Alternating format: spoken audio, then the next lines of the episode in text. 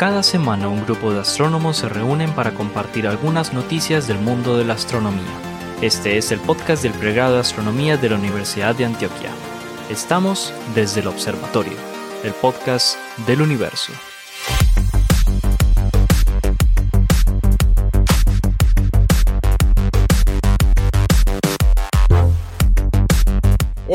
Bienvenidos a otro episodio de Desde el Observatorio, el podcast del universo.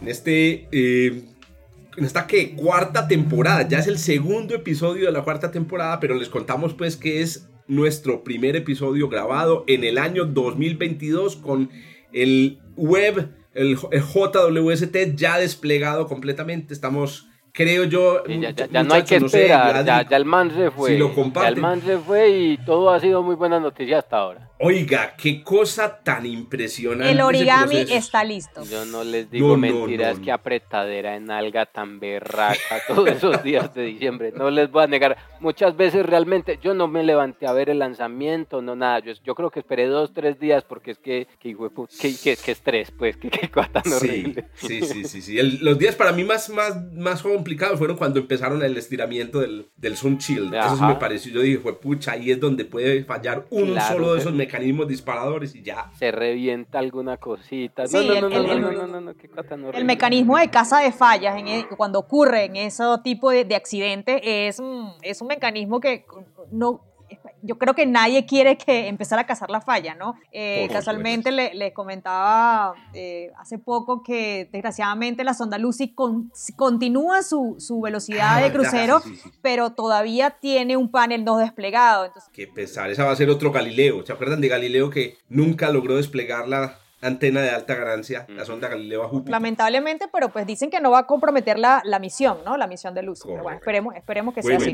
Nada más ayer vi que están haciendo ya las primeras pruebas ópticas, o sea, para alinear los, los segmentos. están trabajando en la alineación de los segmentos. De los, Impresionante.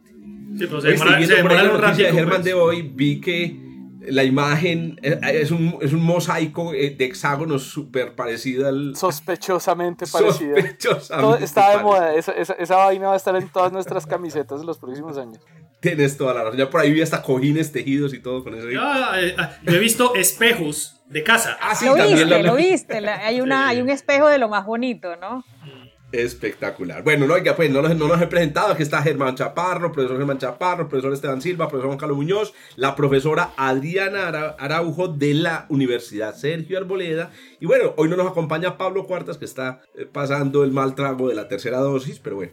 Eh, no, lo saludamos eh, si llega a escuchar este, este episodio. Muy bien, entonces, no le demos más largas a esto, vamos con la astrofísica y Esteban entonces abre nuestro segundo episodio de la cuarta temporada voy a abrir el episodio con, con, algo que, como siempre, termina volteando un poquitico las teorías que conocemos hasta el momento. En este caso, las teorías. teorías quietas, hombre. No, no, no puedo, no puedo, no soy capaz. En este caso es teoría de formación estelar y teoría de formación galáctica. Es que hay una teoría. hay unas teorías. un montón de hipótesis. hay unas teorías. Yo le digo la corcha de retazos. Eso no es una teoría. Eso, más bien es una colcha de, retazos. Pues elegantemente pues se le llama modelo, pero es una colcha de, retazos. Un modelo, exacto. Un modelo, listo, un modelo. Pues. Entonces vamos a, a tocar los modelos de formación estelar y los modelos de formación de galaxias en el universo temprano, para acabar de ajustar.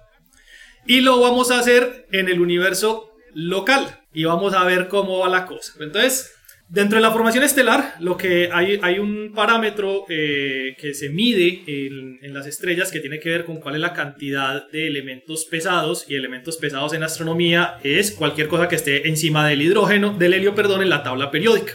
Y le llamamos los metales. Particularmente medimos la cantidad de hierro que hay en las estrellas. Las estrellas que se formaron al principio del universo eh, estaban compuestas principalmente por hidrógeno y un poco de deuterio y un poco de helio y se les conoce como las estrellas primordiales. Dentro de esas estrellas se coció todo el material de metales que conocemos hasta el día de hoy, de los cuales están hechos estos computadores y audífonos con los cuales ustedes nos están escuchando o cualquier equipo que estén utilizando.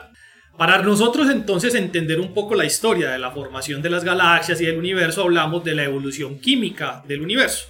Y en ese caso entonces las estrellas más viejas tienen una menor cantidad de elementos metálicos, las estrellas más actuales como el Sol por ejemplo tienen una mayor cantidad de elementos metálicos y todo lo hacemos en referencia al Sol. Quiero decir, se habla en unidades solares para poder hacer una comparación respecto a algo que conocemos. Eso quiere decir que cuando vamos a estudiar el universo en sus etapas iniciales, lo que vamos a encontrar son estrellas que tienen una baja cantidad de metales. En nuestra galaxia, y en, de hecho en las observaciones que tenemos hasta el momento, no tenemos registro de ninguna estrella que tenga una metalicidad cero, cero perdón. O sea, no tenemos registro de una estrella primordial, las primeras estrellas que se formaron en el universo. Sí tenemos, por el contrario, registros de estrellas con muy baja metalicidad, unas estrellas que tienen aproximadamente un 2% eh, de la cantidad de metales que tiene nuestro Sol. Y eso era. Esteban, perdóname que te pregunte, eh, con esta escala de metalicidad logarítmica, ¿cuál es el valor negativo más, más, más bajito? Ya, ya, voy, para allá. Ah, el valor negativo. Eh, sí, porque normalmente es cierto, la metalicidad solar es un cero y el, la, la, escala es, el, eh, es logarítmica. Si es un 1% sería menos, menos 2. La exactamente, la referencia es el Sol. La referencia es el Sol, pero se mide en escala logarítmica. Y aquí también un asunto que es importante, y es que no se mide solamente con hierro, que normalmente, que normalmente la gente acostumbra a hablar de la metalicidad con respecto al hierro, y es que se mide en carbono, se mide en oxígeno, se mide en, azufre inclusive. Entonces, dependiendo también del indicador, el valor puede, puede, eh, puede variar, porque los diferentes indicadores aunque se espera que varíen de manera relativamente uniforme, pues escalan eh, proporcionalmente uno con respecto a los otros, pues cada uno mide una cosa, una cosa distinta, ¿cierto? Correcto. Dale, Esteban. Muy bien. Entonces, Esteban, qué pena, continúa. Eh, qué, pena ahí eh, la, interrupción que hubo hace un segundo. No, me estabas preguntando del valor más negativo. Entonces, te estaba diciendo que el valor negativo en la galaxia parecía tener un valor muy bajo, que era de alrededor de menos 2.7 alrededor de ese valor, con una incertidumbre que lo permitía ahí. Quiero decir, estamos hablando de estrellas que tenían unas 100 eh, o una, unos 100, eh, eh, ¿cómo es que se dice? Perdón, unas... Unos cientos de veces, unos cientos de veces menos cantidades de, de elementos pesados que el Sol, como lo podemos medir en este momento. La cosa con eso entonces es que ahorita tenemos una gran cantidad de instrumentos y esa gran cantidad de instrumentos nos ha permitido evolucionar un poquitico en esta teoría y esto está entonces conectado directamente con lo que es eh, la situación que les vengo a comentar el día de hoy. Gracias a Gaia eh, se han desarrollado un montón de técnicas eh, que han permitido identificar que en nuestra galaxia no solamente hay cúmulos que no se habían descubierto, una gran cantidad de ellos, unos cúmulos jóvenes, sino que además se han encontrado unos, eh, unas corrientes de estrellas, en general asociadas a las etapas de iniciales, la mayoría de ellas de formación de nuestra galaxia, que es cuando muchas galaxias pequeñas se estaban chocando las unas con las otras y las fuerzas de marea iban rompiendo esas galaxias enanas. Pero también existe la posibilidad que esos objetos no solamente sean galaxias enanas, sino que sean cúmulos de estrellas. Pues un grupo de investigadores de varias instituciones a nivel mundial, aunque estaban liderados por una que es en este caso de la Universidad de Estrasburgo, del observatorio, encontró que dentro de sus algoritmos eh, había un chorro de estas eh, estrellas relativamente pequeño, muy particular, lo identificaron con algoritmos en los datos de Gaia midieron rápidamente la metalicidad de unas pocas estrellas de las que estaban observando y encontraron que tenían una metalicidad muy baja. Entonces lo que hicieron fue solicitar tiempo de telescopio en el Gemini Norte, en este caso en Hawái, y observaron el conjunto completo de estrellas que hacían parte de este chorro de estrellas. Encontraron dos cosas fundamentales. La primera, no es una galaxia enana, es un cúmulo de estrellas que fue destruido en las etapas iniciales de la formación de nuestra galaxia. Y dos, bajaron a un valor mucho más negativo, como el que estabas preguntando Jorge, la, la cama que se tenía estudiada sobre toda la galaxia y lo bajaron de menos 2.7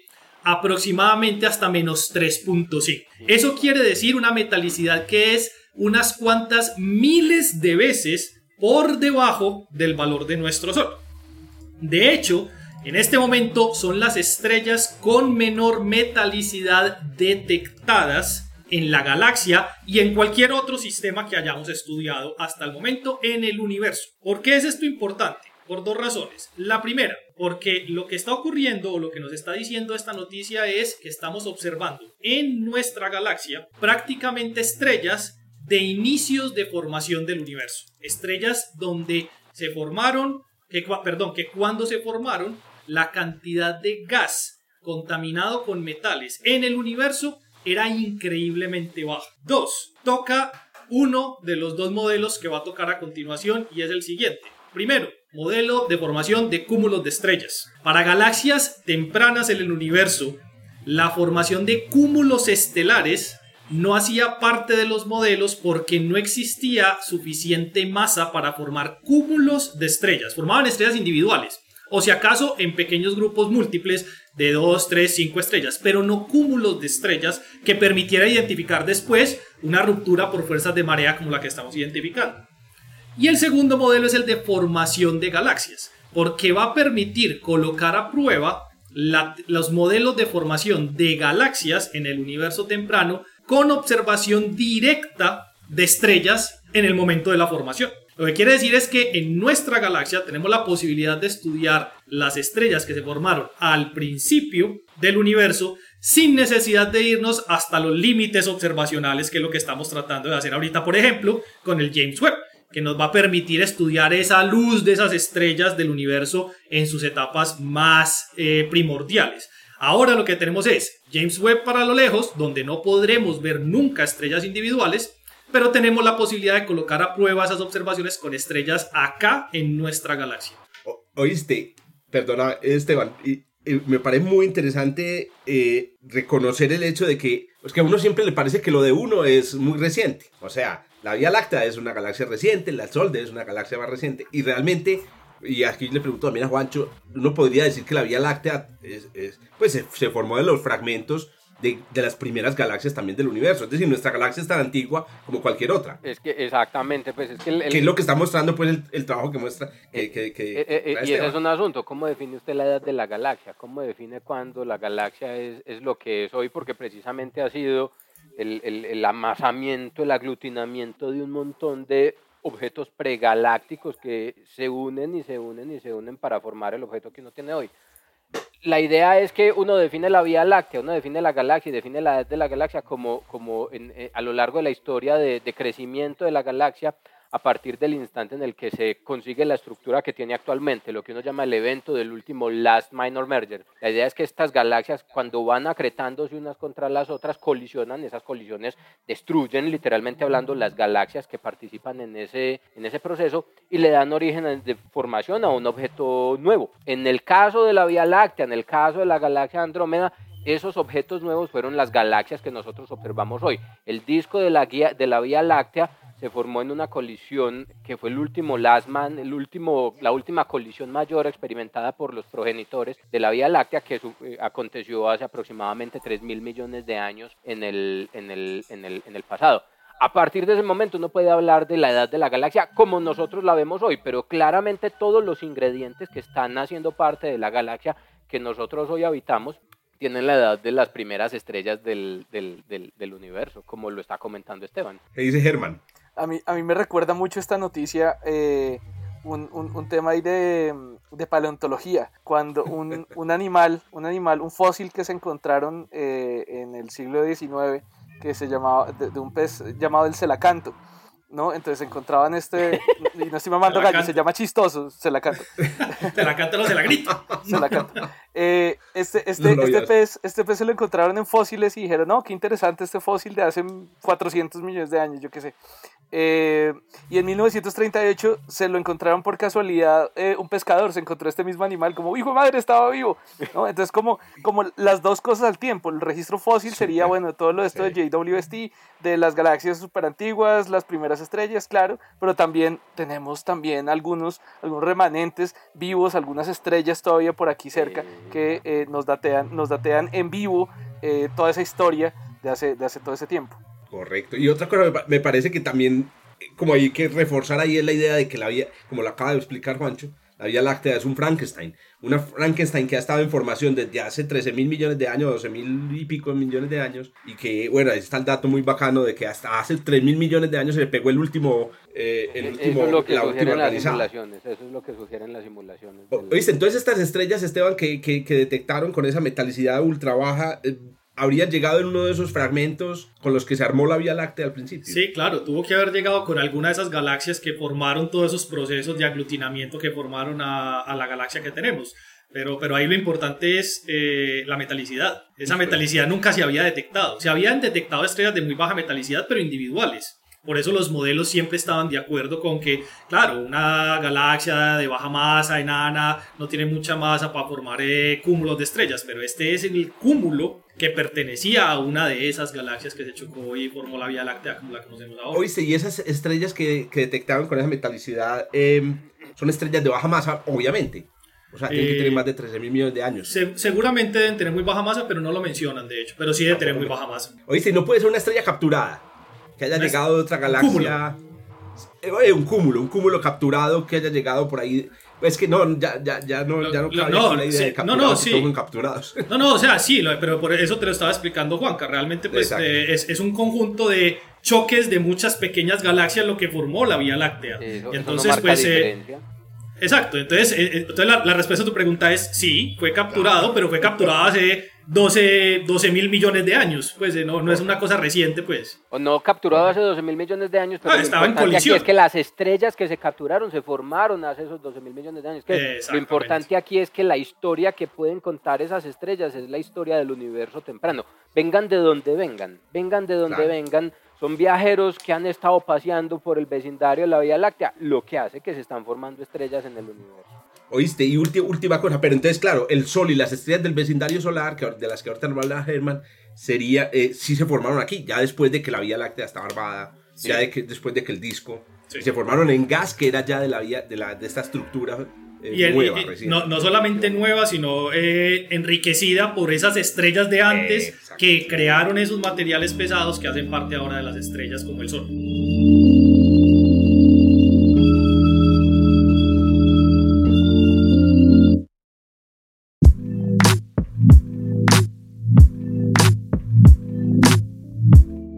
Bien, ahí tienen pues entonces eh, nuestra primera noticia con fósiles estelares. Bien, pasemos entonces a un, tema diametralmente opuesto. Y aquí les pregunto muchachos si ustedes recuerdan el meteorito marciano ALH 8401. Ah.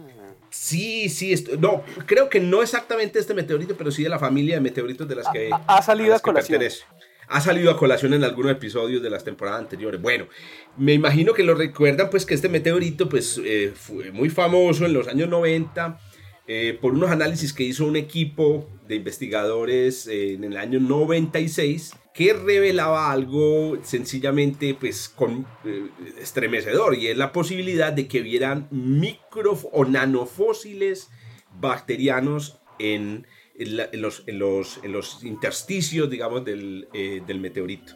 Fue tan sonado este, este resultado científico que inclusive el presidente Bill Clinton en el 96 hizo una rueda de prensa que incluso, eh, no sé si recuerdan, fue utilizada como material cinematográfico en contacto. Eh, hay una escena en la película Contacto que espero que los oyentes que nos están escuchando la hayan visto y, pucha, me imagino que todos ustedes la vieron, muchachos. Contacto, todos vieron Contacto. Pero hace bastantes años, la verdad. Eso. Es que es una película hace más de... Es que éramos jóvenes. comparto con Adriana, es mi favorita y claro, me, me da cosa Me da cosa verla ahorita porque qué tal que esos efectos sean bien pachucos por allá el Chavo del 8. No, no, realmente no, son, bastante buenos. Con cariño. la película No, no, son, bastante buenos, de verdad, sí. Bueno, listo. Comparto esa, pero comparto el sentimiento de Germán. A mí también me da a veces, a veces susto ver películas que quise mucho en su tiempo. Eh, bueno, el caso es que en esa película aparece Bill Clinton anunciando el descubrimiento de nuestra primera evidencia de vida extraterrestre. Y resulta que, bueno, no mencionan qué era, eh, no mencionan la clave, pues lo que mencionan en el, eh, o lo que estaba diciendo Bill Clinton era el descubrimiento de estas de estos nanofósiles en la superficie de ALH 84001. Bueno, ¿cuál es la noticia que les traigo para este episodio? Acaba de ser publicado en la revista Science a propósito, es una de las revistas más difíciles de hackear. Es decir, los papers que están en Science, muchachos, no los desentierra ni el chucho. No hay Sci-Hub que desentierra esos papers. Eh, si, uno, si uno tiene la suerte de que los autores lo hayan publicado por ahí algún, en algún repositorio de preprint, se consigue el paper. Es, en este caso, lamentablemente no pude conseguir el original del paper. Eh, para, para, hablarles como más detalle de hoy. Pero bueno, es un paper publicado en, en, en, en, Science y lo que trae este paper es la noticia bomba de que definitivamente los residuos, esto pues obviamente eh, los residuos que hay en ALH 8401 no son de origen biológico. Claro, uno diría, pero ¿qué noticia va a ser esa si eso ya se había, hace mucho rato se había digamos, eh, controvertido. O sea, eso se, hizo, se hizo escándalo en los años 90, pero después eso se controvertió. Sí, pero lo que traen los resultados que se publican ahora en enero del 2022 es ya prácticamente como el, cierre final a, toda la controversia, porque todavía habían em, científicos, hombres y mujeres que estaban diciendo que había una esperanza de que de verdad fueran eh, nanofósiles. ¿Qué descubrieron o qué se reporta en este nuevo, eh, en, este nuevo paper? Se reporta que estos compuestos orgánicos, porque eso fue lo que descubrieron los investigadores en los 90, em, hallados en glóbulos eh, asociados con magnetita en, la, en, en, las grietas de la LH 84 sobre 1, pues se formaron por procesos muy comunes eh, cuando entra en contacto el dióxido de carbono con el agua y con los metales en fuentes hidrotermales. Em, a, esos, procesos lo llaman, hay dos procesos involucrados ahí, eh, digamos, geoquímicos que llaman serpentinización, un proceso geoquímico muy importante em, para la producción de, sustancias complejas en las fumarolas hidrotermales, y otro que se llama carbonación, que es que el carbono pues termina fijado y formando moléculas relativamente complejas a través de estas reacciones con, eh, con minerales. Y esto lo descubrieron estudiando pues la composición isotópica de estos glóbulos de eh, material orgánico, eh, utilizando sondas, nanosondas. Es impresionante hoy en día muchachos, no sé si ustedes lo han visto, la manera como se están haciendo estudios de, de minerales, meteoritos. Y es que hoy en día ya no, ya no se trata simplemente de coger una muestra de algunos miligramos y evaporarla en un, en un, en un em, espectrómetro de masa, sino que ya va una, una, una, sonda de tamaño nanométrico al lugar donde uno quiere y analiza ahí los isótopos y la, y la composición. Es, es, impresionante las técnicas, que es lo que creo también es muy novedoso en este, eh, en este, en este estudio. Ahora bien, hay una cosa muy interesante sobre el, sobre el resultado y es que demuestra algo que hay que tener en cuenta ya eh, todos los que estamos interesados en la astrobiología, que, y yo creo que toda la humanidad está pendiente todo el tiempo de nuevos descubrimientos, por ejemplo, que traen los rovers eh, marcianos, y es que definitivamente en Marte hay mucha materia orgánica o hay materia orgánica que no es de origen biológico para que no andemos, pues, por ejemplo, el día de mañana que la Perseverance nos traiga un resultado de que, ay, acaban de descubrir una, región con material orgánico, con sustancias complejas. Pero eso, un poquito entonces cuál es la diferencia entre materia orgánica y materia orgánica de origen biológico. Interesante, pues en la química se le llama una sustancia eh, orgánica, una sustancia que está compuesta de carbono, carbono, hidrógeno y sus amigos, oxígeno, nitrógeno, fósforo, azufre, etc.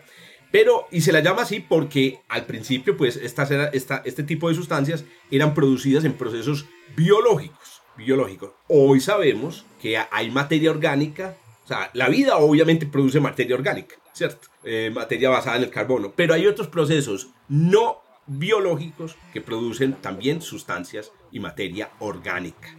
¿cierto?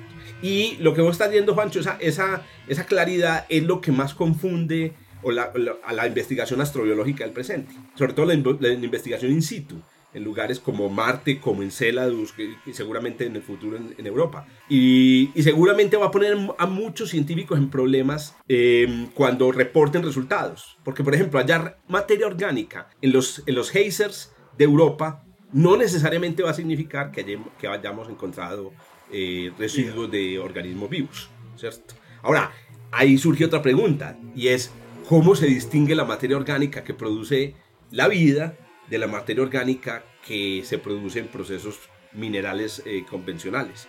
Y es así que es un verdadero chicharrón. Hay materia orgánica, materia orgánica. ¿cierto? Em, la composición isotópica, por ejemplo, la cantidad de carbono 2 y carbono 13 en la materia orgánica que produce la vida es muy diferente de la que producen los, procesos eh, inorgánicos o abióticos, también se los llama, eh, abióticos más bien. Y, y, es distinguir esas cosas lo que va a ser muy difícil que realmente resolvamos el problema de la detección de vida. Por ejemplo, ahora todos estamos hablando de que el web, que a propósito ahorita voy a hacer una, una pequeña encuesta cuando termine, eh, voy a terminar en un momento, eh, de que el web va a detectar posiblemente las primeras huellas de vida, o eso es lo que yo espero, en las atmósferas de planetas extrasolares cercanos. Yo, por ejemplo, espero que en, en TRAPPIST 1 tengamos una sorpresa así bien deliciosa en los próximos, eh, próximos par de años, eh, donde detectemos justamente huellas moleculares de la actividad de la vida. Pero miren, si es difícil, si es difícil distinguir la materia orgánica producida por la vida de la materia orgánica producida en procesos geoquímicos en Marte, en una muestra que tenemos en el laboratorio. ¿Se imaginan cómo será difícil cuando lo que hayamos detectado sean líneas de absorción, ¿cierto?, de gases, perdón, en una atmósfera extrasolar. Alguna vez en una conferencia de astrobiología le preguntaba a un panel de astrobiólogos que me ahogué con con mi propio materia orgánica. Le preguntaba a un panel de astrobiólogos si creían que eso iba a poder resolverse. Yo, yo hago esta predicción aquí, esto es en Spotify, me imagino que va a durar lo mismo que en YouTube, y es que nos vamos a pasar posiblemente más años eh, poniéndonos de acuerdo, decir lo que se descubrió en otros planetas era una huella de la vida a lo que nos vamos a demorar descubriendo. O sea, la discusión va a ser impresionante. Solamente, por ejemplo, en el caso del primer exoplaneta, alrededor de una estrella de tipo solar 51 Pegasi B, pasó un año para que la comunidad empezara a ponerse de acuerdo de que los resultados eran de un exoplaneta. Ahora imagínense con una señal eh, biológica. Termino la noticia o mi comentario diciendo simplemente una cosa y es una cosa que sí es muy interesante sobre este, esta roca ALH8401 es que definitivamente queda probado con esto que, viene que venía del, del fondo de un océano, en el que habían fumarolas hidrotermales, con suficiente complejidad química para producir materia orgánica. Es decir, ALH8401 no trajo huellas de vida, pero sí nos trae huellas de un Marte que tiene el potencial, o más o menos el mismo potencial de producir vida que la Tierra, lo que es una noticia igual, ¿cierto? Bastante bastante buena para la astrobiología. Que tuvo. Que tuvo el potencial, sí, muy importante. Eso, esta es una roca de hace, de hace em, de hace 4 mil millones de años. O, Ahora, o, que, tiene, realmente hay que esperar a ver qué hay por debajo, qué hay en cuevas, qué hay en otras regiones, porque es que hay, hay un montón de, de situaciones químicas en, en, el sitio que puede que desconozcamos en este momento. Eso es cierto. Además, si un, lo que hemos visto aquí en la Tierra es que una vez la vida pelecha, no hay, no hay quien cure un planeta de eso. O sea que Los humanos. Una vez, la, vida, una, vez, la vida pelecha se jodió el planeta. la vida pelecha Exacto. los humanos y tan. Eh, bueno, que a propósito, todavía Elon Musk no ha llegado con su banda de, de rockeros allá. Oiga, venga que les iba a preguntar, a ver, ustedes, en la comunidad científica existe pues una mm, discusión muy agria acerca del nombre del, del telescopio. Eh, ya lo hemos discutido, Germán aquí nos trajo pues toda una, una nota al respecto sobre el nombre del, del, James Webb. Y ahorita Esteban, cuando llamo al telescopio James Webb, inmediatamente a mí pues, ya, me, ya, me prenden las alarmas. Entonces yo he decidido personalmente tratar de no llamarlo James Webb. Y, y, me he inclinado a llamarlo simplemente JWST, como lo llamo ahorita también Germán, o el Just, Just Wow Space Telescope. Sí, porque ya no, ya, no, es ustedes, ¿Cómo han empezado, ya no es Just Wait, ¿cómo han, cómo han pensado ustedes en llamarlo? ¿O, o no les importa la discusión? A mí, me parece que la discusión, a mí me parece que la discusión es importante, se tuvo que haber dado, pero yo creo que no lo van a cambiar. Y ya. Es too late, it's too late. Es, muy tarde, exactamente, es muy tarde. Eh, entonces, pues, adelante. Entonces, eh, o sea, pensarlo, de esta manera. Está bien que lo llames con otro nombre, pero en cualquier artículo científico que te vas a encontrar, vas a encontrar James Webb Space Telescope. Exacto. Así es La, la, la, NASA igual está súper intensa con eso y pues eso vamos a tener que aceptarlo. De hecho, de hecho en estos días nos llegó, nos llegó al, al un, un, ¿qué? Un paquete de, de la NASA de, que, nos envió, que nos envió Valentina, una, una amiga del, del, pregrado, ¿no? que ustedes la, la conocen, ahorita está en STCI, nos mandó una cantidad de, como de material gráfico del telescopio y todo dice web así grandísimo. Exacto. A mí me parece que esa solución estuvo también buena. Digo, algunos critican a NASA porque dicen que la, doble embarraron, porque entonces ya pusieron el, el, apellido del señor. Pero a mí me parece que al, al decir web, inclusive me pasó, una, me pasó una cosa durante la transmisión en vivo que yo sí la vi, pero en diferido. Eh, y fue que cuando traducía automáticamente YouTube ponía los subtítulos y un gringo pronunciaba web, aparecía como web de telaraña. Pero cuando un inglés pronunciaba web, aparecía web con W. O sea, los gringos no saben hablar inglés. que, un británico podría discutir, en efecto. no, lo, lo, que digo es que llamarlo web me parece chévere porque es un juego de palabras también. Es decir, puede no pensarse como el apellido. A mí me gusta, por ejemplo, lo que hizo NASA, a pesar de que, de que, de que reconozco que la embarró. Y es llamarlo web simplemente. Me, solo web. Es uno de los nombres que yo utilizo. Web, solo web. Es porque Muy bien, supongo que para, para, para el que sea práctico. Fue una decisión tomada y se acabó. Como Hubble, el Hubble, el web. Eso, eso, solo el apellido del personaje, correcto.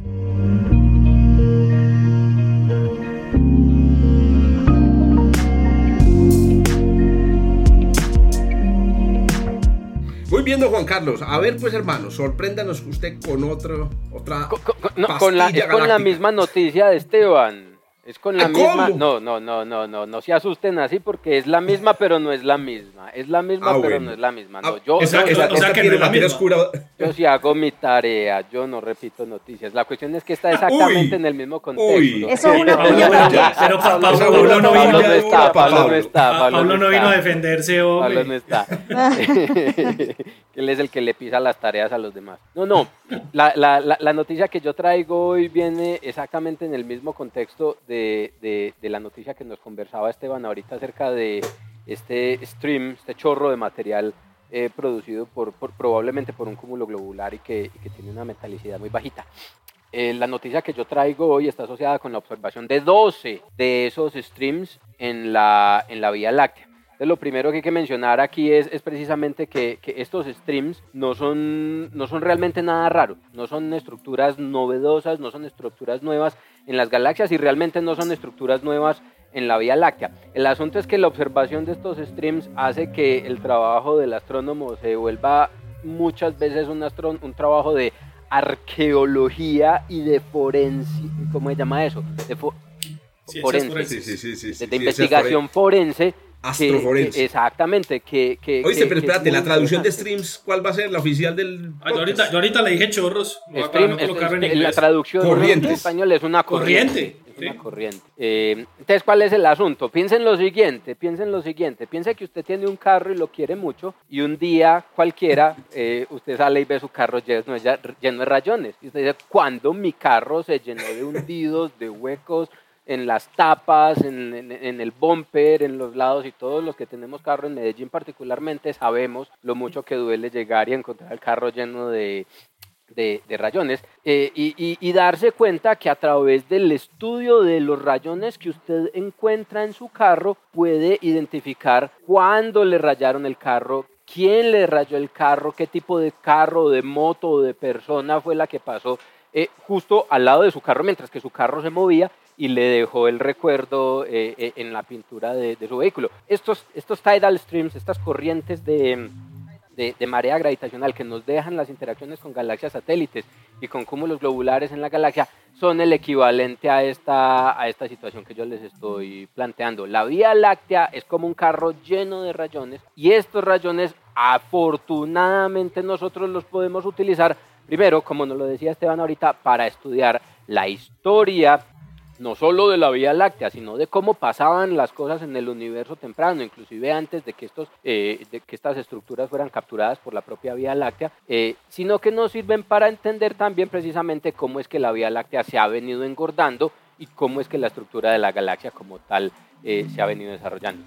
Hay entonces un survey, dada la importancia de estos streams, hay un proyecto macroscópico, se llama el Southern Stellar Stream Spectro Spectroscopic Survey, el S5, que básicamente toma datos de Gaia y los complementa con observaciones del telescopio de 4 metros eh, en el observatorio eh, anglo-australiano para procurar hacer observaciones muy precisas de lo que uno llama el espacio seis dimensional eh, o el espacio de fase de, de, este tipo de estructuras. Con observaciones con las de Gaia y con las que se obtendrían, o las que se obtienen, de hecho, con este telescopio de 4 metros, se pueden medir los movimientos propios de las estrellas en los streams cómo se mueven en el cielo y cómo se mueven a lo largo de la línea de la visual, lo que nos permite identificar con precisión cómo se están moviendo las estrellas en cada una de estas, de estas estructuras y nos permiten además identificar la composición química de las estrellas en cada uno de estos en cada uno de estos streams. Con la información de la velocidad relativa y obviamente de la distancia, uno puede construir entonces una estructura completa, cómo se ve el stream y cómo se está moviendo con relación a la, a la galaxia y con la información de la composición química que se obtiene pues directamente desde los espectros de las estrellas, uno puede tratar de inferir entonces de dónde provienen esas estrellas, si provienen de una galaxia, si provienen de un cúmulo y como nos lo mencionaba Esteban ahorita, probablemente qué tan viejo puede ser ese, ese, ese, ese objeto.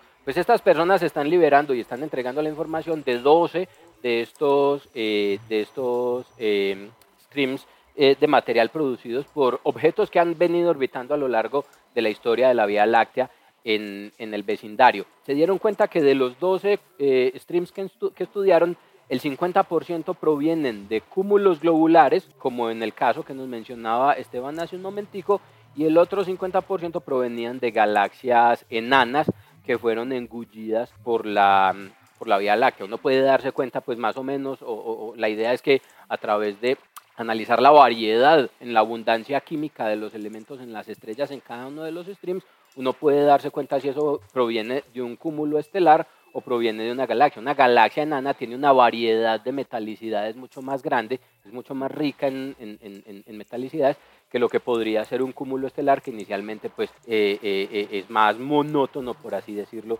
en ese, en, ese, en ese aspecto. Entonces, a través de un análisis como ese se puede tratar de inferir la naturaleza del... del, del, Oíste, Juancho, yo te pregunto... ¿Qué originó ese stream? Estas estrellas están obviamente en órbitas, eh, pues, digamos, cerradas alrededor de, la Vía Láctea. ¿Cuánto se puede demorar un stream, una estrella en un stream de estos en dar la vuelta alrededor de la Vía Láctea? Eh, depende del tamaño de la órbita. Todos los streams que se han observado hasta el momento en este proyecto están a una distancia no superior a los 20 kiloparsecs de distancia desde el centro de la galaxia, lo que en principio sugiere que pueden estarse moviendo, ¿cómo? Que es como dos, veces, la, distancia. dos meses, dos veces, tres, casi tres veces la distancia, pues en el, caso más, en el caso más extremo, la distancia a la que se encuentra el Sol desde el centro de la galaxia. Pero a esa distancia, la curva de rotación del halo de la galaxia, si las estrellas se están moviendo sujetas a la interacción con el halo de la galaxia, es plana. En ese sentido, la velocidad orbital o la velocidad circular de las estrellas en ese stream podría si están moviéndose exclusivamente motivadas por la atracción gravitacional del halo, eh, estar circulando más o menos a la misma velocidad a la que circula el Sol en el disco de la, en el disco de la galaxia, lo que quiere decir que, que podrían demorarse, pues, estando tres veces mucho más lejos, eh, deberían estarse demorando mm, eh, ah, ya no, ya no me No, sí, porque, tres veces más también, más o menos tres veces, porque si van a la misma velocidad, la circunferencia es tres, veces, veces, más, grande. exactamente. Entonces, ah, del orden entonces serían como unos casi mil millones, millones de 700 millones. Eso, perfecto. Qué pena esa pregunta. No, no, dale tranquilo. Y en efecto, la idea es esa. La idea es que entonces encontramos los rayones, pero no encontramos quién los hizo no encontramos quién los hizo. Sin embargo, con la información que proveen estos, estos streams, podemos adivinar varias cosas. Entonces, la primera, podemos identificar de dónde provienen. Ya sabemos que muchos de ellos, la mitad provienen de galaxias enanas, la otra mitad provienen de cúmulos, eh, de cúmulos globulares. La idea de que si provienen de galaxias enanas o de cúmulos globulares es importante porque nos permiten, por ejemplo, identificar cuál era la abundancia de cada una de esas poblaciones de objetos en el universo temprano. Para nosotros ahora conocer la abundancia de galaxias enanas en el universo temprano es extremadamente importante porque ese número allá al principio nos permite identificar la eficiencia con la que se formaban galaxias al principio, con la que en principio deberíamos poder cuadrar los números de la, del número de galaxias que se observan en el universo en el universo temprano, además de que terminan siendo una cota para las características de las estructuras primeras que se forman en el universo, las protogalaxias iniciales, eh, que terminan siendo en últimas también restricciones en favor o en contra de la existencia del catalizador de la formación de las galaxias en el universo temprano, que es la materia que es la, materia oscura. La otra cosa que es muy interesante, que ellos no desarrollan en el artículo, pero que la mencionan, es que estudiar la estructura de todos los streams en la galaxia en conjunto,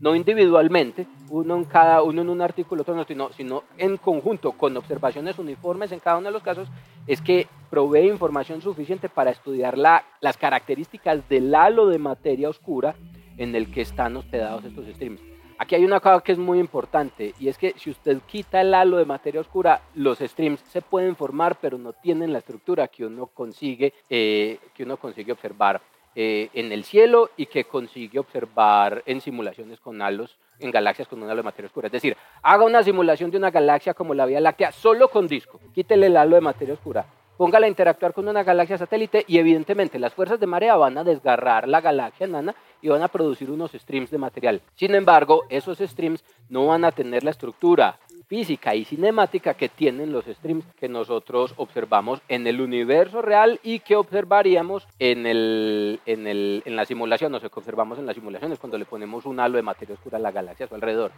es, es, evidencia en favor, pero que se pisa la manguera con ella misma. ¿Qué pasa? Cuando las personas se, se, pisan la manguera entre ellos mismos, porque pasa lo siguiente, cuando uno toma los datos, por ejemplo, de este survey y lo compara con los resultados de las, de las simulaciones de formación de galaxia, la cuenta no cuadra en términos de la abundancia de streams. Resulta que hay, hay, uno, uno de los problemas grandes que tiene el, el, el, el escenario de lambda CDM, el contexto de la materia oscura, eh, para explicar la formación de las galaxias es uno que se llama como el problema de los too big to fail y, el problema de las de, de, missile satellite problem y es el problema de las galaxias muy grandes, suficientemente grandes como para no existir, y el problema de la sobreabundancia de galaxias satélites. Resumido en dos palabras, bueno, un poquito más de dos palabras, pero resumido, esos dos problemas establecen que las simulaciones cosmológicas de formación de galaxias predicen una mayor abundancia de galaxias satélites y muchas de ellas muy masivas suficientemente masivas como para que nosotros no las estuviéramos viendo. Lo que pasa es que esa sobreabundancia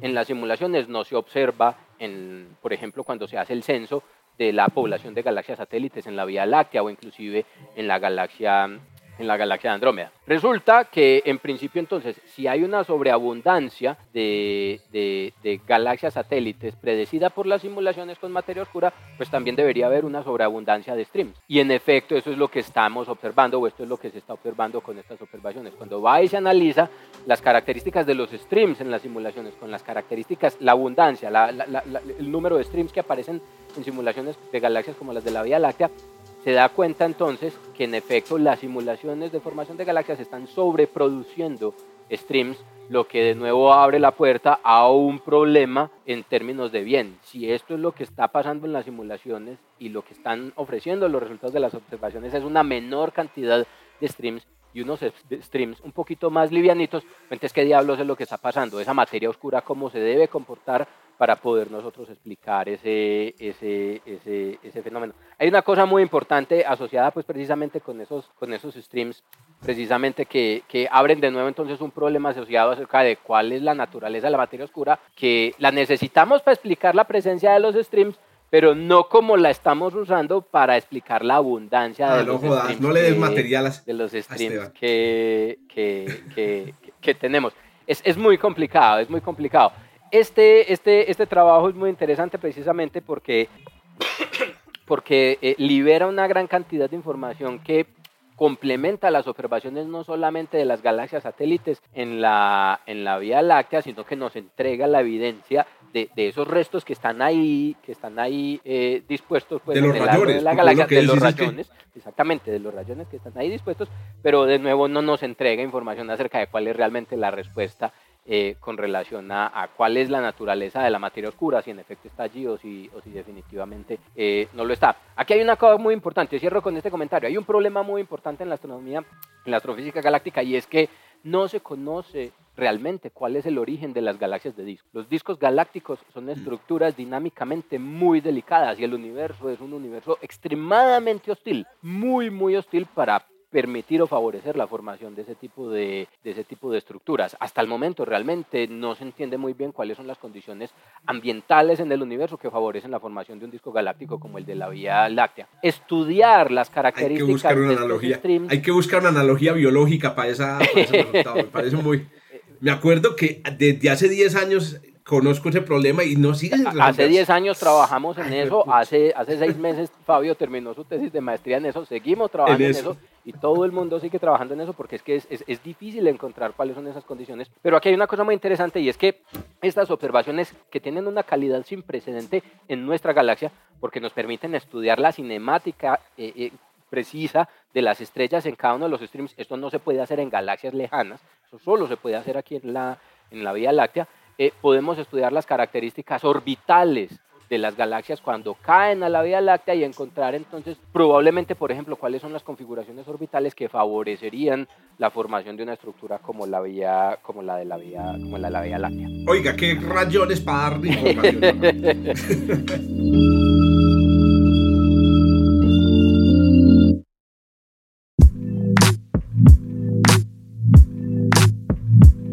Muy bien. Vámonos pues de nuevo al sistema solar y nuestra experta en asteroides y otras rocas amenazantes nos tienen buenas noticias, no sé si buenas o malas. A ver, doña Adriana, cuente a ver.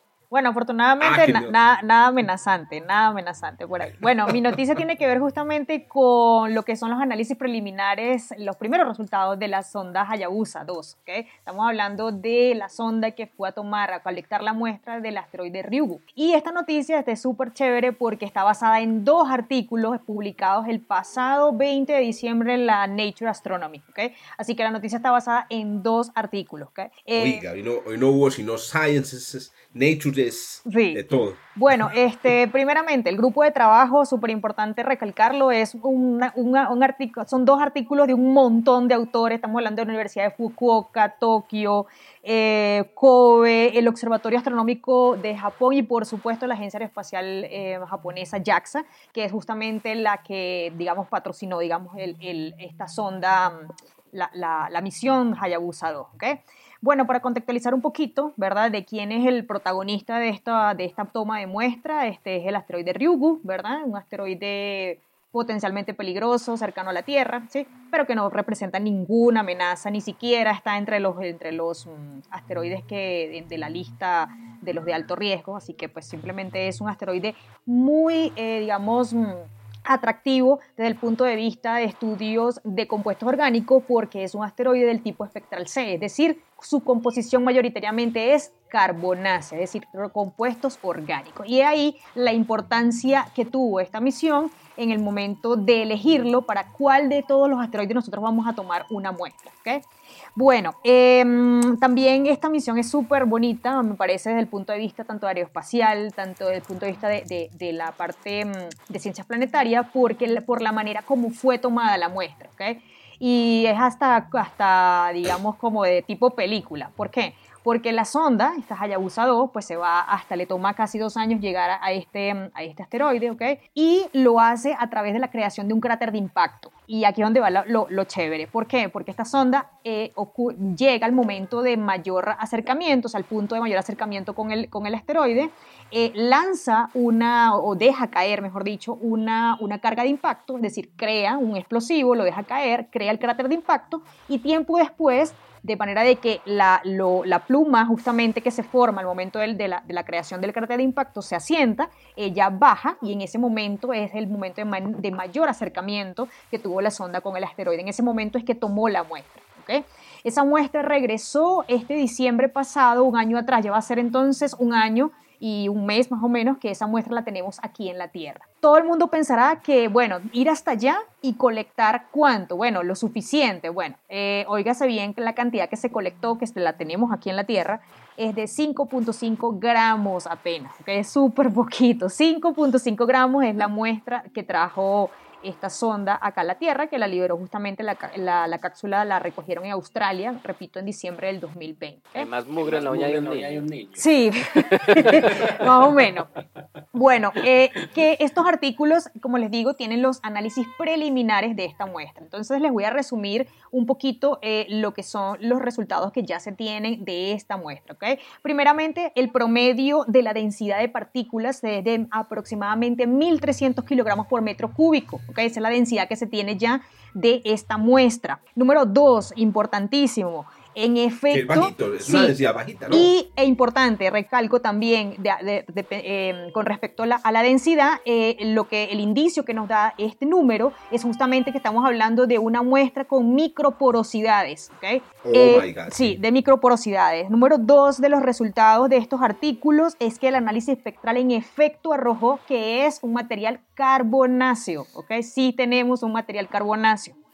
Y aparte, número tres, eh, tiene una ausencia o, nos, o se revela una ausencia de CAIS, que en siglas en inglés sería justamente la inclusión de calcio y aluminio. Y esto justamente está relacionado con material carbonáceo. Entonces, la conclusión es que sí, en efecto tenemos un asteroide em, cuya composición geológica de minerales es justamente un material carbonáceo. ¿okay?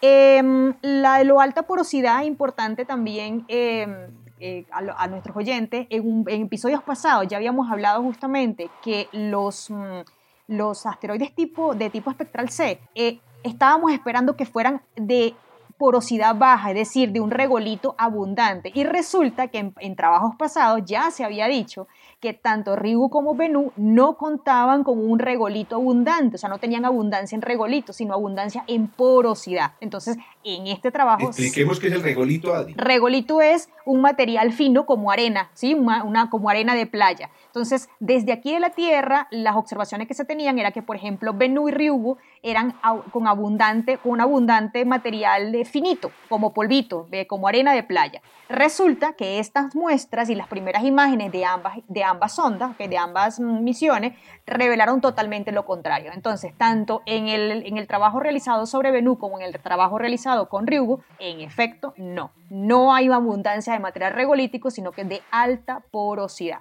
Y de nuevo, repito, este número de la densidad está revelando justamente material con microporosidades, que no tenemos regolito en abundancia.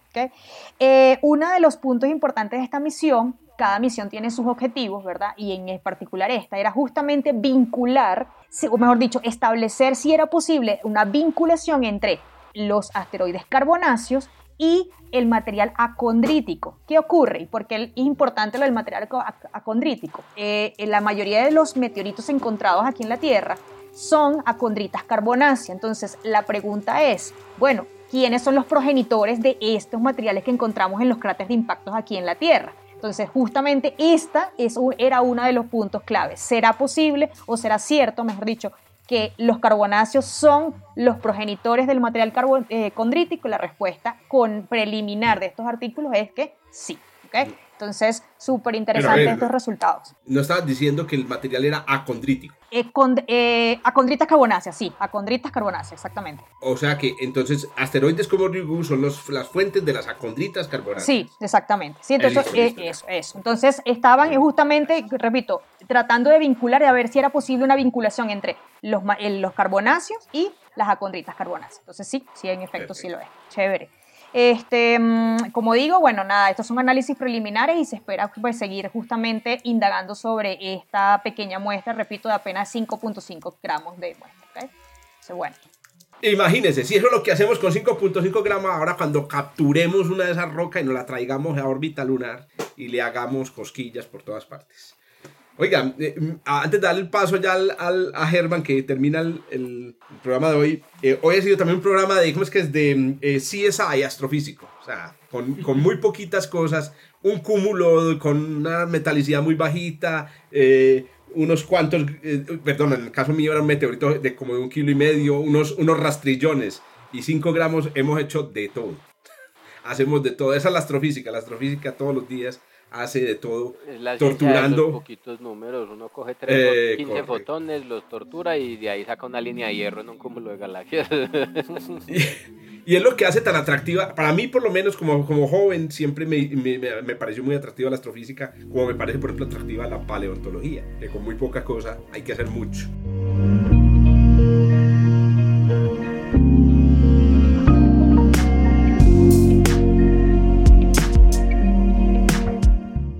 Don Germán, cuéntenos usted, hermano, a ver, se cierra este programa hablándonos de la burbuja local. Bueno, sí, mi noticia se llama Explicando la historia de formación estelar del vecindario del Sol. Eh, la noticia salió en un artículo eh, de, de ¿qué? que fue publicado pues hace relativamente poco, eh, pero pues estaba, estaba bastante, bastante que, bastante, ¿cómo se llama eso? La, tenía un embargo fuerte entonces estuvieron ah, como avisando algunos días en Twitter, yo estuve como pendiente, uy, ¿qué será lo que van a decir?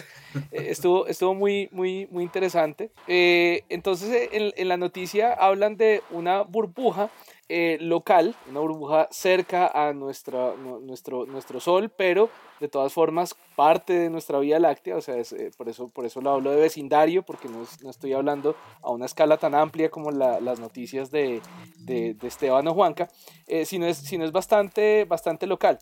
Entonces, en, en, esta, en esta noticia la idea es la siguiente, la idea es que se encuentra una, una, una burbuja eh, de un tamaño, o sea, de, una, de, una, extensión de más o menos mil años luz, eh, como la fuente de todas las estrellas jóvenes y cercanas. Ojo, hay que tener mucho cuidado. No es la fuente de todas las estrellas jóvenes, no es la fuente de todas las estrellas cercanas. O sea, las estrellas que son cercanas y jóvenes parece que tienen todas un origen común en un cascarón, una burbuja de un tamaño de mil años luz. Entonces, en ese artículo de, Nature eh, se rastrea cómo toda la formación estelar cercana empezó. Entonces utilizaron datos de Gaia, pero no solo de Gaia del, Early Data Release 3, aunque eso ayudó un montón, pero no solo de ahí, sino de, otros surveys basados en tierra como TUMAS, eh, WISE, bueno, mejor dicho, eh, todo, este tipo de, herramientas que complementan a Gaia, de las cuales vamos a hablar en poco tiempo en la escuela de Gaia que estamos organizando. Muy importante. ¿No? Si quiere lo menciono. ¿Por qué no hace la propaganda completa, Germán, de una vez? La propaganda completa es que durante la segunda semana de febrero estaremos full todas las mañanas en hora colombiana, hablando con expertos, eh, escuchando expertos eh, y expertas de, del núcleo de Gaia de la Universidad de Barcelona eh, quienes van a, eh, van a ser parte de la primera escuela latinoamericana de Gaia, con un plus muy grande y es que va a ser en español o en castellano, dependiendo de dónde nos estén escuchando. no, sepan lo que significa español. Eh, va, a ser que la gente se hace los pendejos, ¿sabes? Sí. Eh, bueno, entonces el, el, caso es que por primera vez vamos a hacer una escuela full en español, lo cual es, es también un poco eh, curioso porque son de la Universidad de Barcelona, o sea que es, es su segundo idioma, pero nos, nos, están haciendo, nos están haciendo el favor. las postulaciones están, están abiertas, pueden seguir las redes de eh, de, de, la Universidad de Antioquia para, de la, del pregrado de astronomía de la Universidad de Antioquia, para enterarse con más detalles de cómo se postulan, qué días van a ser, quiénes van a estar participando, en fin. Eh, si están en, ¿Cuál es la fecha? ¿Cuál es la fecha de la, de la escuela? La, la, fecha exacta, Esteban, ayúdame porque yo no me acuerdo. Del 7 al 11 de febrero. Correcto, o sea, este, este episodio está publicándose el 21 de enero, así que todavía hay tiempo y corran pues porque es una escuela muy especial. Muy especial. no solo por lo que dice Germán, sino que vamos a tener unos profesores, unas profesoras de impresión. Y, tienen que correr a, cuando escuchan este, este, este episodio porque las postulaciones cierran el 24. Este, Esteban, aprovecho y es gratis. Es completamente gratuito. Ah, mejor y, a las es para jóvenes y, viejitos. Eso, es, es, sí, es para jóvenes y viejitos. Eh, para las personas en Colombia existe la posibilidad que si pueden y quieren desplazarse a Medellín, habrá un auditorio donde vamos a estar haciendo eh, la escuela de manera presencial, a pesar de tener a los profesores en España, pero también las personas fuera del país pueden ver de las transmisiones si están inscritos en la escuela a través de la plataforma que vamos a utilizar. me gustaría aclarar, aclarar, no, enfatizar, como debe ser la ciencia, gratuita. Muy importante, sí, señor. Muy bien, Germán, qué pena. Listo, no, no, no. Es que yo, yo, mismo fue el que, hice, el que hice la cuña. Entonces, claro, ahorita salió, hace un tiempo salió lo que se llama el Early Data Release 3. Eh, es decir, que no es el Data Release completo, sino es solo, solo como, como una probadita. Y con datos de, de, de, de, esta probadita apenas, lo que hicieron fue, fue reconstruir la historia de formación estelar cerca del Sol, echando hacia atrás el reloj, donde un elemento muy importante de este análisis es que lo que hicieron fue claro, la, astrometría es importante, que es algo que nos da, que nos da Gaia, de dónde están estas estrellas muy cercanas, hacia dónde se están moviendo, de dónde vienen, en fin, pero también nos permite hacer un mapa de extinción, de extinción local. O sea, en cualquier dirección que estamos viendo, podemos saber qué tanto polvo hay. Por primera vez tenemos unos mapas 3D con altísimo detalle de, esa, de, la cantidad de polvo. ¿Cómo? Sí, es, enrojecimiento. Es, tal ah, cual, es enrojecimiento. Correcto. O sea, con la, la, solución, la full solución astrométrica de Gaia también en cada línea de visión nos permite saber qué tanto polvo hay, esencialmente, y dónde está. Entonces, con este mapa en 3D tan tremendo, entonces logran reconstruir toda la historia de formación, de formación estelar.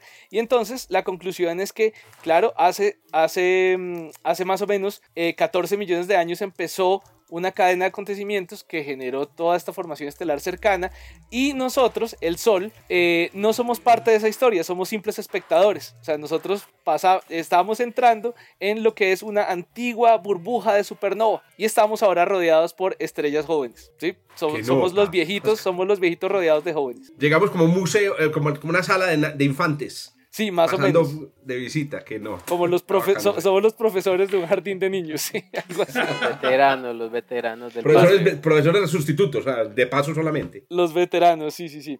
Porque va a pasar, ¿cierto? Es decir, el sol entra y sale. Sí, claro, el sol entra, entra y sale en esta burbuja. Entonces, eh, la idea es que eh, mapeando todas estas regiones de formación estelar en espacio en 3D, se, nos encontramos pues que, eh, todas estas, que todas estas regiones de formación estelar eh, con estrellas muy jóvenes están todas ubicadas en la superficie de la burbuja local.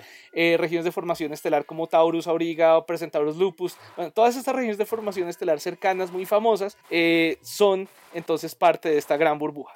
Entonces, ¿Cuál es la explicación? La explicación es que hubo eh, eh, en, esta, en estas primeras etapas de formación estelar, eh, estas supernovas que, que, que ocurrieron en, en, las primeras etapas de formación estelar en el centro de esta burbuja, mandaron un choque una, onda de choque que se expandió, que fue entonces empujando y acumulando el gas del ambiente, y entonces en, la, en el borde de, esa, de esa burbuja, en la superficie de esa burbuja, esas eh, sobredensidades de gas, pues entonces causaron esta, esta, esta, todas estas rachas de formación estelar. Y entonces formando una superficie de una burbuja gigante llamada la burbuja local. Esa burbuja local ya se conocía hace, hace bastante tiempo, pero lo que no sabíamos era qué le hacía al gas alrededor de nosotros. No sabíamos que coincidía con todas estas regiones de, de formación estelar. Entonces, estas de las principales e, evidencias observacionales de eh, cómo funciona esta, como, no sé cómo traducirlo en español, eh, como formación estelar, eh, eh, como manejada, lo, lo, llaman supernova driven. ¿No? Como ah, inducida. Sí, inducida. sí, inducida por supernovas, porque siempre, siempre cuando uno habla, no, así como con las historias de, de, cuando el papá y la mamá se quieren mucho, entonces, como sin entrar en mucho detalle, siempre nosotros decimos, ah, es que entonces hay una nube y la nube se fragmenta y entonces eh, dentro de esos fragmentos hay unos colapsos y, entonces, y bueno, ¿y, y qué causa ese fragmento? Y uno, ah, eh, eh, supernovas. Y no, sí, sí, es verdad, sí, son las supernovas las que pueden causar, eh, desencadenar eh, una gran cantidad de formación estelar. ¿Dónde estaba el Sol? El Sol estaba a mil años luz de distancia de esa burbuja cuando esa burbuja empezó a formarse. Pero eh, alrededor de hace 5 millones de años, el camino del Sol a través de la galaxia nos hizo entrar en esa burbuja. De puro chimbazo, de puro chiripazo, de, de puro arepazo para, para hablar todos los, todos los idiomas aquí. Sí, es, que es impresionante, porque es que con la probabilidad. Eh, es que aquí yo precisamente estaba viendo las, la, animación y las, y, las, y, las gráficas que están muy bacanas. Yo siempre discrepo porque ese arepaso, y estamos en la mitad de la burbuja. Claro, además. Pues yo, yo, yo, yo realmente pediría revisión de los datos. Yo hágame el favor, pues eso es una casualidad, eso es un sesgo observacional, pues. ¿Cómo determinan el borde de la burbuja? Y además para una burbuja casi precisamente que, que, que, estamos en toda la mitad, por Dios, pues. Sí, el, el, el, el asunto tiene que ver mucho no, no solo, no solo con, con, con, con, la ubicación, porque la astrometría también tiene mucha información sobre el movimiento de todos estos grupos de formación estelar. Entonces, no, no solo, no solo es una burbuja en espacio 3D, eh, en XYZ, sino también es una burbuja en espacio BX, BYZ. Ah, sí, señor. También. Eh, Oye, ¿cuánto tiene más o menos la burbuja de, de ancho? Eh, mil años luz. Ah, ya. Mil años luz. Estamos más en la mitad. Qué bueno que Juanca lo acaba de mencionar porque el segundo enlace eh, que puse normalmente ponemos solo un enlace con el press release, pero yo puse dos enlaces. El segundo enlace de los enlaces para leer eh, tiene unas animaciones espectaculares hechas por una de las, de las coautoras de, de, del artículo, eh, de un lenguaje, de un lenguaje no, sino una plataforma de visualización que se llama Glue.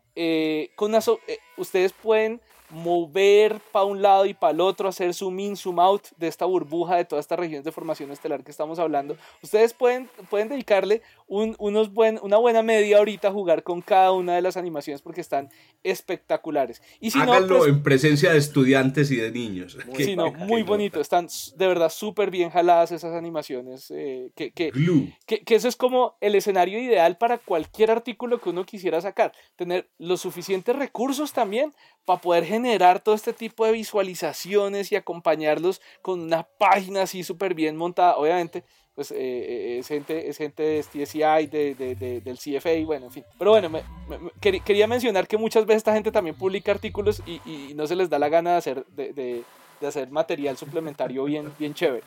Pero sí, en general, en general esta, esta es la, la noticia, así a grandes rasgos, haciendo, haciendo la, el énfasis que no estamos hablando de la historia de formación del Sol. Esto es, esto es muchísimo más reciente, varios órdenes de magnitud más reciente. Estamos hablando de las regiones que rodean al Sol. Entonces quería hacer esa última aclaración antes de, terminar. Oíste, Germán. A ver, a ver, hagamos unas cuentas aquí. Nosotros estamos más o menos a 26.000 años luz del centro de la Vía Láctea, me corrijo, 25 R. 27, las medidas recientes recuerdan 27. 27. Entonces va a redondear a 30, que sea más fácil. Eso. bueno, 30.000 años luz multiplicamos por, por 6. O sea, vamos, está, ya nos va dando alrededor de, em, eh, por 6 va dando 180.000 años luz 180.000 años luz tiene, digamos, el perímetro, una sola órbita del, del, Sol. Y creo que son alrededor de 20 órbitas. ¿A dónde voy con esto? ¿Cuál es la probabilidad de que en el momento en el que surge una especie inteligente que pueda hacer astronomía, el Sol esté pasando por la mitad de una burbuja producida por Ese es el artículo, Jorge. o sea, lo que digo es, lo que digo es una, eh, o somos muy de buenas o estas burbujas están en todo el disco. O sea. Y estamos pasando por una más. y en el pasado habíamos pasado por otras, ¿cierto? Sí.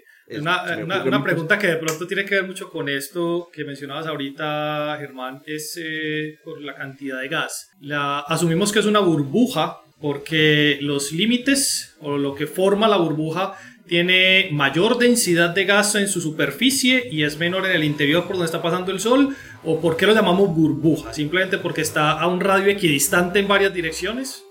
Eh, las dos cosas, o sea, sí, claro, hay unas sobredensidades, hay unas sobredensidades de gas y de polvo eh, en la superficie de esta burbuja, pero también todas estas sobredensidades están aproximadamente a la misma distancia de nosotros. Aproximadamente, o sea, realmente el, Sol no es que esté exactamente en el centro, de todas formas no es perfectamente esférica, pero sí aproximadamente, aproximadamente cercana. Eso entonces eso te iba a preguntar, o sea, esa, esas sobredensidades de gas realmente forman o, tienen algún tipo de forma, claramente no va a ser una esfera perfecta, pero, pero sí dan esa, esa estructura que sería lo que llevaría a la conclusión de precisamente porque están sobre esos puntos de sobredensidad de gases que se da la formación, porque como nos están mostrando son zonas de formación prácticamente todas las que están sobre esta esfera. Sí, pero no, no, la verdad creo que no entiendo muy bien la pregunta. Eh, lo que llama la atención eh, del comentario de Juan Carlos, del comentario de Jorge, es qué casualidad tan berraca estar en la mitad de la esfera.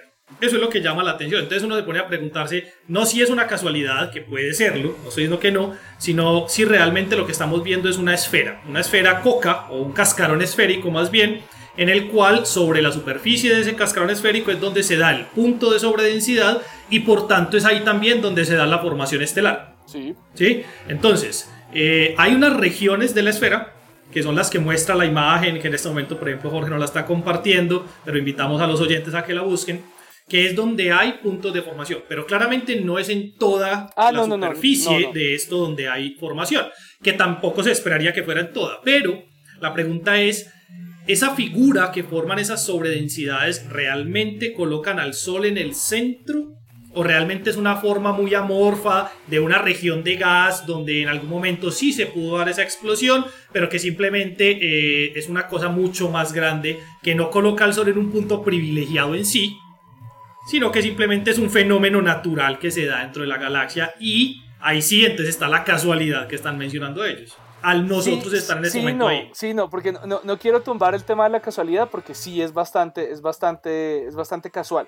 Sin embargo, pues la, la burbuja está mapeada en todo el espacio 3D, no solo donde hay regiones de formación eh, estelar, sino en general la forma completa de la burbuja la tenemos gracias a todos estos datos que les acabo de mencionar. O sea, no en toda la superficie se está dando formación estelar, pero en alguna región, algunas regiones de formación estelar sí están sobre esta superficie de esta burbuja local.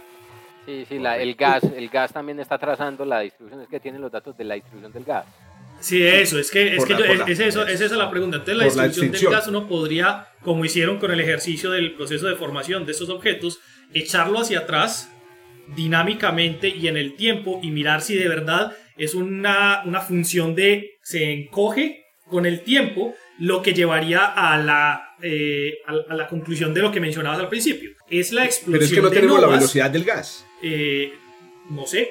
Eso yo no, hay velocidad del gas, solamente velocidad de las estrellas. por eso no, sé. Ah, por eso no, listo, pero en este ejercicio. Pero quiero decir, mencionan de pronto en el artículo si es posible hacer el trazado del gas también, de alguna manera, porque cuando están diciendo esto es la burbuja en expansión de unos procesos de NOVA que empujaron el gas, o que hacen que el gas se comprima en unas regiones, uno esperaría encontrar hacia atrás en el tiempo algo que dé indicios de eso. Pero no, no, no sé, pues simplemente estoy tratando de, de, quitarle un poquitico la parte de casualidad el sin de la, del, del, episodio de querida de no, entré en tanto detalle, habría, la, la verdad todo, habría que hacer el cálculo orden de magnitud, pero sé que por, por, los datos de gas, porque como les digo, no solo fue Gaia, sino los datos de gas, por ejemplo, sacaron de datos de radio, de, de hidrógeno neutral, eh, habría que ver, habría que ver em, el, el, orden de magnitud de las velocidades de, de, que ellos están hablando para la expansión y ver si eso se nota en, en hidrógeno neutral. O sea, si, si, si, alcanza a dar la resolución espectral para, para ver esa velocidad de expansión. Yo, yo no sé, no, no sé, habría que entrar en más detalle. Dos detalles astronómicos y es que eh, viendo los visuals que son espectaculares, que pesar que no podamos mostrárselos a los oyentes, Algún día haremos eh, unas, versiones televisivas de. de, Uy, sería súper chévere. espere, verá, espere, verá. Pero estaba viendo que. Lo van a pasar a las 10 de la noche. HL Tau, que es un objeto muy famoso, pues que aquí nos lo han introducido Germán y, y Pablo, está en una de esas regiones de formación, justamente. Y también Fuki, que es una famosa eh, nube que creo que es la región de formación más cercana al, al sistema solar, también están en el borde de ese de esa burbuja. Y otra cosa que veo en los visuals es que detrás, si ustedes alcanzan a ver, pues, o si los, los pueden ver, se ven muchas otras burbujas. Es decir, es como si el medio interestelar en la galaxia estuviera, como fuera como una especie de espuma, espuma de burbujas eh, eh, de supernova. Sí, Así que, interesante la visualización. Sí, es impresionante. Eh, recuerden, está en las memorias de, que aparecen aquí en el programa. Y voy a aprovechar para hacer una cuñita. Y es que a finales de cada mes, el viernes, el último viernes de cada mes, se realiza en el Parque Explora un programa de astronomía que tiene de los más antiguos que, que hacemos en la Universidad de Antioquia que se llama el Coloquio de Astronomía. Y esta noticia me atrae demasiado y voy a, vamos a mostrarla en el coloquio. Entonces, los que puedan ver la transmisión del coloquio de astronomía por la página del Parque Explora o si quieren ir presencialmente, vayan para que hablemos de esta noticia que nos presentó Germán, que está espectacular y los videos y no, qué cosa tan hermosa. Eh, sí, está muy visual, ¿no? Está, está como para presentar con, mm. eh, en, el planetario. Casi que en, domo, ¿no? Casi que en domo, sí. se vería espectacular en un domo de planetario. Bueno, muchachos, ahí está pues nuestro, nuestro segundo episodio. segundo, segundo. Segundo episodio.